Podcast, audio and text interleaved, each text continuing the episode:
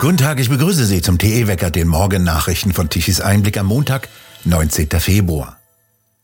Sechs verletzte Polizisten und Feuerwehrleute, brennende Autos sowie Schäden in Millionenhöhe. Das ist die Bilanz von schweren Auseinandersetzungen um ein Fest von Eritreern am Samstagabend im niederländischen Den Haag. Ein Reisebus und zwei Polizeiautos brannten aus, weitere Autos wurden beschädigt. Das Veranstaltungsgebäude wurde ebenfalls schwer beschädigt. Ein Team für sogenannte groß angelegte Ermittlungen unter der Leitung eines Staatsanwaltes wurde ebenfalls eingesetzt. 13 Männer im Alter von 19 bis 36 Jahren sollen festgenommen worden sein, wie die Polizei am Sonntag mitteilte. Am Samstagabend war es zu heftigen Ausschreitungen im Zentrum von Den Haag gekommen. Der Bürgermeister rief den Notstand aus. Rund um ein Treffen von Eritreern waren Unruhen ausgebrochen. Auf Videoaufnahmen sieht man zunächst, wie eine Menge junger Männer an einer großen Autostraße noch bei Tageslicht sich Auseinandersetzungen mit der Polizei liefert und dabei Autos und Anhänger als Barrikaden auf die Fahrbahn schiebt. Laut Polizeibericht wurden später Steine, Feuerwerkskörper und andere Gegenstände auf Beamte und auf die Feuerwehr geworfen. Mehrere Randalierer hatten Stangen und andere Schlaggegenstände bei sich, wie auch auf den Videos zu sehen ist. Die angerückte Feuerwehr musste sich zeitweise zurückziehen und konnte nur dank eines für sie aufgestellten Schutzzaunes weiter löschen. Drei Beamte wurden verletzt, ein vierter wurde von einem Polizeiauto in dem Tumult angefahren. Bei ähnlichen Randalen mit Eritreern in Gießen und Stockholm wurden früher mehr als 25 bzw. 50 Beamte verletzt. Die Generalkommandantin der Polizei in Den Haag betonte das Überraschende des Gewaltausbruches. Aus dem Nichts seien die Kollegen mit schwerer Gewalt konfrontiert worden.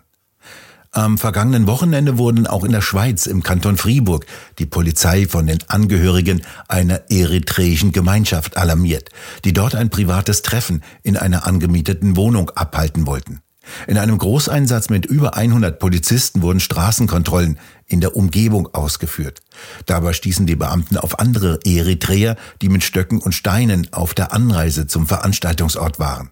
Mit Pfefferspray wurden die Angreifer auf Distanz gehalten, wie die Aargauer Zeitung berichtete. Der niederländische Politiker und Wahlgewinner Gerd Wilders von der Freiheitspartei PVV schrieb in einem Tweet wörtlich, die Niederlande haben es wirklich satt. Warum wird die halbe Welt hierher gelassen, um unser Land zu verwüsten, Fäden auszutragen, Polizisten mit Steinen zu bewerfen und Streifenwagen in Brand zu stecken? Er wolle der Premierminister sein, der endlich für Ordnung sorgt. Seit dem Wochenende ist die Werteunion jetzt offiziell eine Partei. Auf einem Rheinschiff fand am Samstag bei Bonn die Gründungsversammlung statt. Hans-Georg Maaßen wurde dabei einstimmig zum Vorsitzenden gewählt.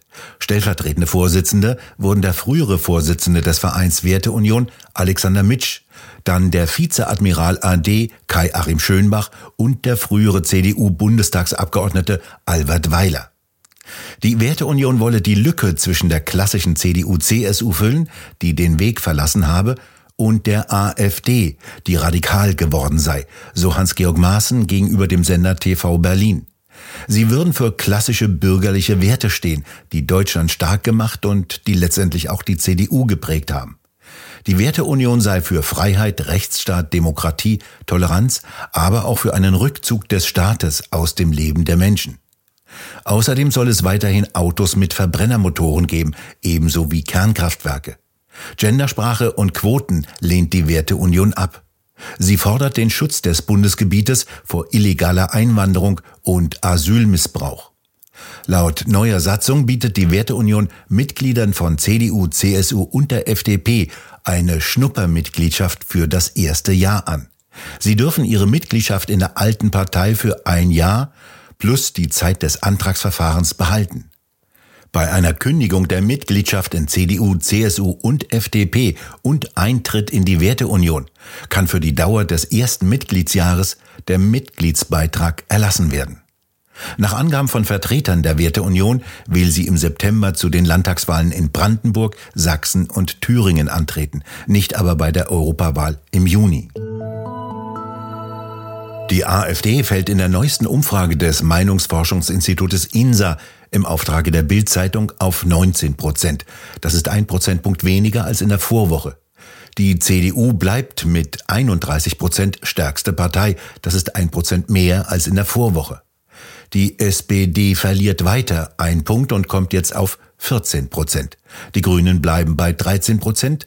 Das Bündnis Sarah Wagenknecht verbessert sich von 7 auf 8 Prozent. Und die FDP bleibt mit 4 Prozent weiterhin aus dem Bundestag, ebenso wie die Linken und die Freien Wähler mit jeweils 3 Prozent.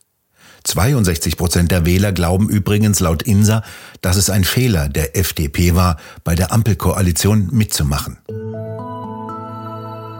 Ab morgen will das Lufthansa Bodenpersonal wieder streiken.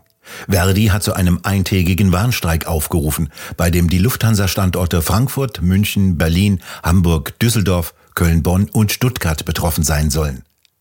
Am Mittwoch um 7.10 Uhr soll der Streik enden. Laut Lufthansa seien mehr als 100.000 Fluggäste betroffen. Die Fluggesellschaft will an einem Sonderflugplan arbeiten. 96 Prozent der Beschäftigten hätten das letzte Angebot der Arbeitgeber abgelehnt, so Verdi. Vor allem die geringeren Erhöhungen für die Beschäftigten am Boden im Vergleich zu anderen Berufsgruppen im Konzern seien kritisiert worden. Verdi fordert 12,5 Prozent mehr Gehalt, mindestens jedoch 500 Euro monatlich und eine Inflationsausgleichsprämie in Höhe von 3000 Euro. Am Mittwoch soll die nächste Tarifverhandlungsrunde stattfinden. In Bamberg beginnt heute ein Erörterungstermin beim Oberlandesgericht wegen einer Schadensersatzforderung gegen den Impfstoffhersteller AstraZeneca. Die Klägerin wollen vom Hersteller einen Schadensersatz geltend machen, nachdem sie ihren Angaben zufolge einen Impfschaden erlitten hat. Das Landgericht Hof hatte zuvor die Klage der Frau abgewiesen, die in Berufung ging. Dieser Zivilprozess gehört zu den ersten gegen einen Corona-Impfstoffhersteller in Deutschland. Das Gericht will zunächst ein Gutachten einholen. Der ehemalige Chef der europäischen Grenzschutzagentur Frontex, Fabrice Leggeri, tritt in Frankreich bei der Europawahl im Juni für die Partei von Marine Le Pen an. Leggeri, der für eine Sicherung der Grenzen und den Schutz der Europäer eintrat, war im April 2022 zurückgetreten. Seine Kommissarin, die schwedische Ex-Kommunistin Johansson, hatte ihm erklärt, die Aufgabe von Frontex sei nicht die Zurückweisung, sondern die Migration zu unterstützen. NGOs, die mehr illegale Einwanderungen wollen, warfen ihm außerdem vor, nicht genügend für Flüchtlinge getan zu haben. Gemeinsam wolle man den Franzosen jetzt die Kontrolle über die Migrationspolitik wieder zurückgeben und für rigorosere Einwanderungsregeln kämpfen, hieß es bei der Partei von Marine Le Pen. 6000 Euro, so viel soll es kosten, grüne Parteipolitiker zu verspotten. Diese Geldstrafe soll ein bayerischer Unternehmer für ein Plakat zahlen, auf dem er Habeck, Baerbock, Lang und Özdemir verlacht hat. Das CSU-Mitglied hing laut Bild Ende September zwei Plakate vor seiner Haustür in Gmund am Tegernsee auf. Sie zeigten, wie die Chefin der Grünen lang auf einer Dampfwalze sitzt. Dem Özdemir kommen Möhren aus den Ohren und Habeck steht mit leeren Taschen da und Baerbock als kleines Kind. Dazu war das Zitat von Robert Habeck zu lesen, Vaterlandsliebe fand ich stets zum Kotzen. Überschrieben wurde das Ganze mit Wir machen alles platt. Die Polizei sei zu einer Hausdurchsuchung angerückt. Sie wollte herausfinden, wer die Plakate aufgehängt hatte. Das war das CSU-Mitglied Höchst selbst. Die Staatsanwaltschaft München II sieht den Tatbestand der Beleidigung gegen Personen des politischen Lebens in vier tateinheitlichen Fällen zum Nachteil von Cem Özdemir, Annalena Baerbock, Dr. Robert Habeck und Ricarda Lang als erfüllt an. Am 21. März soll der Fall vor dem Amtsgericht Miesbach verhandelt werden. Ein Frontensystem zieht am Morgen Richtung Osten ab und liegt tagsüber noch ganz im äußersten Osten und sorgt dort für Wolken und häufige Niederschläge. Im übrigen Land wird es heute einen Wechsel zwischen Wolken mit Auflockerungen geben. Dazwischen kann noch der ein oder andere Regenschauer kommen. Die Temperaturen bewegen sich zwischen 7 und 12 Grad. Den gewohnten Energiewendewetterbericht von Tichys Einblick können wir Ihnen heute leider nicht liefern. Am Wochenende wurden die Daten nicht übertragen. Möglich, dass die Windräder sich nicht drehten und keinen Strom lieferten. Energiewende ganz praktisch. Wir bedanken uns fürs Zuhören. Schön wäre es, wenn Sie uns weiterempfehlen. Weitere aktuelle Nachrichten lesen Sie regelmäßig auf der Webseite tischiseinblick.de und wir hören uns morgen wieder, wenn Sie mögen.